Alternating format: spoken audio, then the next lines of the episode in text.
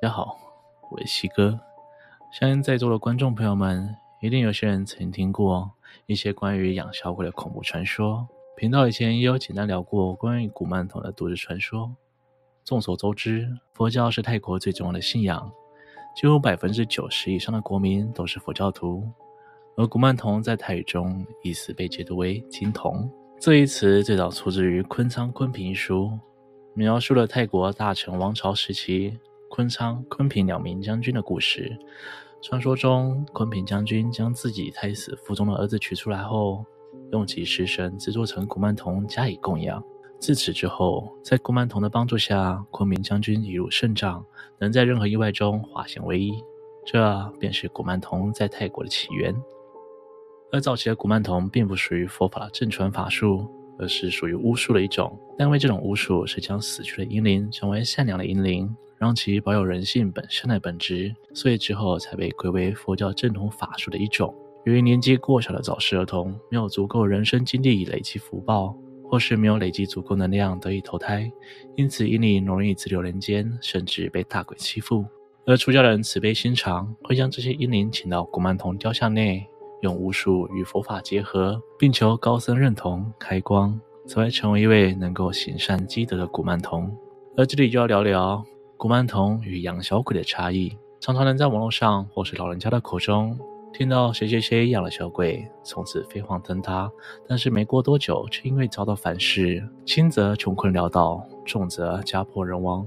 如此危险恐怖的案例层出不穷，却还是有这么多人愿意以身涉险呢？首先，我们必须认知到，古曼童与所听到的养小鬼并不是同类的事物。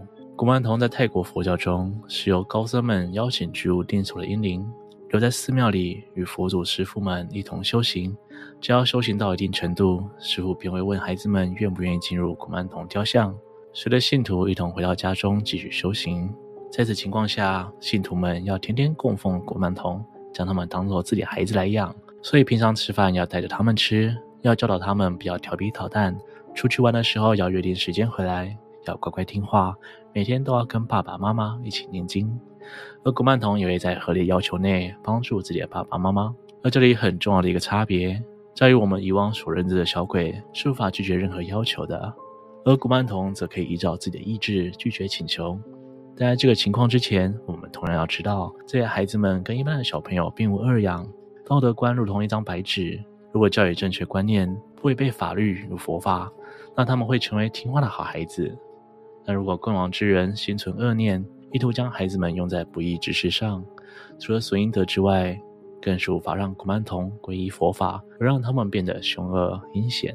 所以一切的一切，都还得看身为爸妈的供养者如何教养古曼童。如何教养孩子是一个原因，另一个原因就得聊聊宗教问题了。在泰国佛教的信仰中，认为养古曼童是莫大的善行，因为带着这些无依无归的阴灵，让他们有个容身之处。但在台湾的道教信仰中，人鬼终究殊途，这些孩子们得顺应天理，到地府等待投胎的机会。无论当中有任何的理由，都不该留在阳世间。就好像基督教不上香，只有唯一的上帝一样。当宗教产生冲突时，首先需要做的是互相理解、互相尊重。当然，人们遇到自己不理解的事物时，大多都会产生排斥性的恐惧，何况据我所知，确实有些人会利用养小鬼的方式，以完成那些自己心中的贪念，从而导致被小鬼反噬，最终凄惨离世的案例。至于说了这么多，西哥我终究只是个说书人，无法告诉你们何为正确，只能提出两边的看法，然后交给各位自行判断好坏。也正因为我只是个说书人。今天有这个机会，我们拜访了一位王师傅，请师傅来带我们认识这传说中的双面刃古曼童。大家好，欢迎来到下水道。那我是西哥。今天我们既然我们讲到了古曼童以及小鬼的故事，那因为七哥准备的可能没有这么充分，所以我们今天特别邀请了一位老师来接受采访。特别由于因为怕画面无聊，所以我们请了一位非常漂亮的阿姨来跟我们一起进行采访，给大家一起鼓掌欢迎她。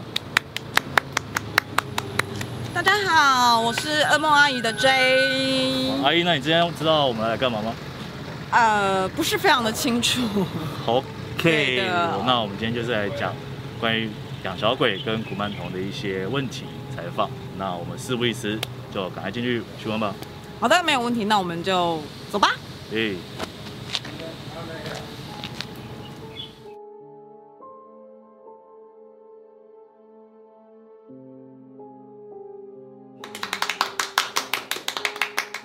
师，老师可以麻烦你先自我介绍一下吗？我是王欧伟，哎，接触这个行业大概是八九年以上的时间了。好，那我想要问一下老师说，因为我们今天的主题是要问这个古曼童跟小鬼的这个差异，可以先请老师稍微简单讲一下他们在差哪里？基本上呢，养小鬼这个是比较属于道教啦、茅山这一方面的法术。那古曼童呢，它就是南传佛教这一个系列的。那古曼童怎么来的呢？在泰国啊，他们和尚这些老师傅认为，零到十二岁夭折的小孩子，他们没有做好事，也没有做坏事，所以没有功德，也没有罪恶，他只能在人间流离，就是很可怜。所以呢，这些师傅就把他说在这些俑的上面，或者是像的上面，来帮助人们。人们成愿之后呢，人们会做善事回向给他，他才有机会到另外一个更好的地方。就这样。所以是一件蛮有善意的一个行为。对对对对。那我们可以请自己养的这个，我们古曼童会称为小孩嘛，这样。那我们可以请他们做什么事情呢？基本上排除万难啊，或者工作上有什么难关不能过的，他们都可以帮忙。那我想问一下，现在社会有一些人，就是他养了宠物或是养什么，但是他过几段时间他突然不想养了。不想养古曼童的话，那我们要怎么把它送走？就是要找专业师傅把它送回去泰国。是要特别再送回去泰国？这样，那台湾当地有办法这样子去做处理吗？台湾当地可能比较没有办法，因为毕竟它不同的法门，它处理的方式可能不太合适。哦，好好好。那老师有没有遇过，比如说像养小鬼或是古曼童一些比较印象深刻的事情？养小鬼是没有了，但是古曼童倒是有。刚好有朋友他去请了古曼童回来，那他当天晚上回到家嘞，客厅啊就会发生一些稀稀疏疏的声音，就可能小孩子在玩啊，玩玩具啊什么，就是有叮叮当当的声音。嗯、那是要跟他说，呃，你不要再玩了，还是说可能要跟他沟沟通一下，哎、欸，你可以玩，但是不要发出声音，这样会吓到家里面其他人，这样就 OK 了。那有听过说供奉古曼童之后有什么反噬啊，或是人家常常会担心的这些不好的事情？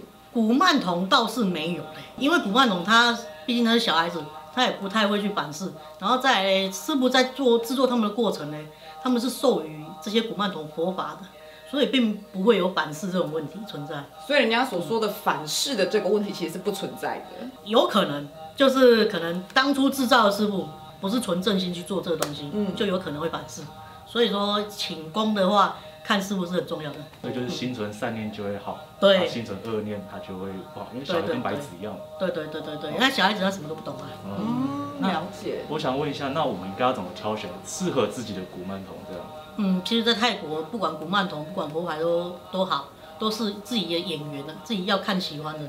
也就是说，我看了这这个古曼童，我觉得哎，他很可爱，这样子就 OK 了。对，对，OK 了。哦，所以要养。古曼童或是养小鬼，这有什么禁忌吗？或者有些什么人不适合吗？对。基本上养小鬼的禁忌可能比较多了。嗯、那养古曼童是没有什么禁忌，它也出自于意意识不一样。那古曼童，我们好像请了他之后，他就是我们的小孩子。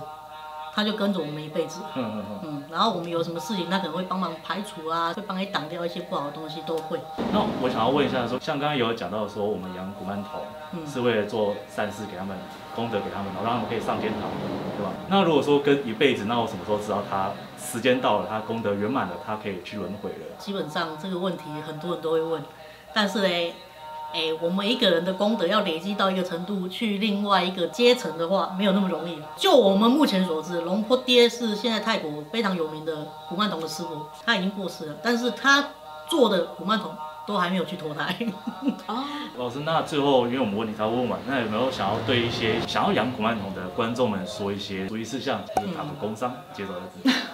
其实养古曼童就是看你自身，真的有那个心去请，那就可以去请供，没问题。但是如果真的只是抱着玩玩的态度嘞，那真的就不用请了，找自己麻烦而已。好，那今天的采访差不多就到这里，我是小一楼先生，我是恶魔阿姨。好，好的，以上就是西哥我的主持录像了，希望没有让各位朋友大失所望。连师傅还为了我们特地跑回家拿来自己的收藏来提供画面素材。师傅，你有看到这支影片的话，这里再次感谢你的帮忙。啊，对了，那天拍摄结束之后，我跟噩梦阿姨轮流让师傅做了加持，虽然还不知道要多久时间才能出现效果，但这次的体验确实让我印象深刻。而如果各位喜欢喜哥我这样出外景，或者想看我下次去哪里冒险，都可以在下面留言分享哦。今天的故事就分享到这边。欢迎在底下分享心得。如果喜欢我的频道，请不要忘了帮我按赞、订阅、分享，并且开启小铃铛，才会错过最新上片的通知哦。我是西哥，我们下次见。